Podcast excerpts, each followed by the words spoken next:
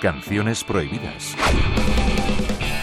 Ya en 1913, Stravinsky estuvo a punto de ser vetado en París con motivo del estreno de su obra maestra La consagración de la primavera.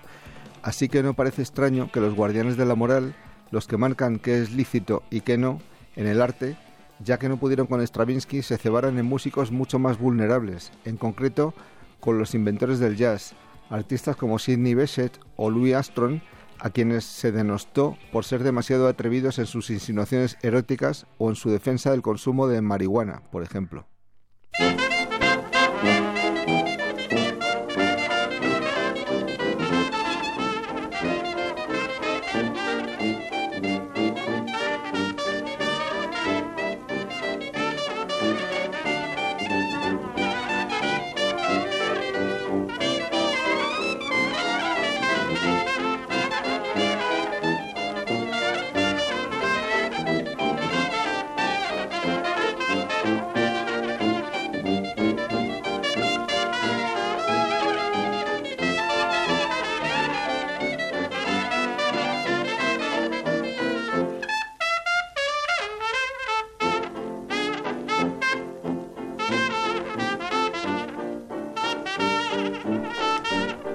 Por sangrante que parezca, incluso la Iglesia Católica estadounidense, esa que se ha visto salpicada de numerosos escándalos de pederastia, defendió la prohibición del jazz como una música que corrompía a la juventud.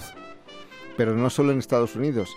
El día de Año Nuevo de 1934, el reverendo Peter Conifrey y el cardenal McRory encabezaron en la localidad irlandesa de Mohill una furiosa marcha de protesta contra el jazz, cuya prohibición demandaron a las autoridades de la República, alegando que el jazz y sus bailes eran motivo de escándalo y de ruina moral, espiritual y material.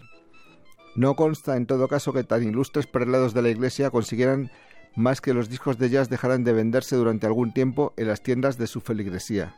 Y aquí paz y después gloria, la gloria de Louis Armstrong.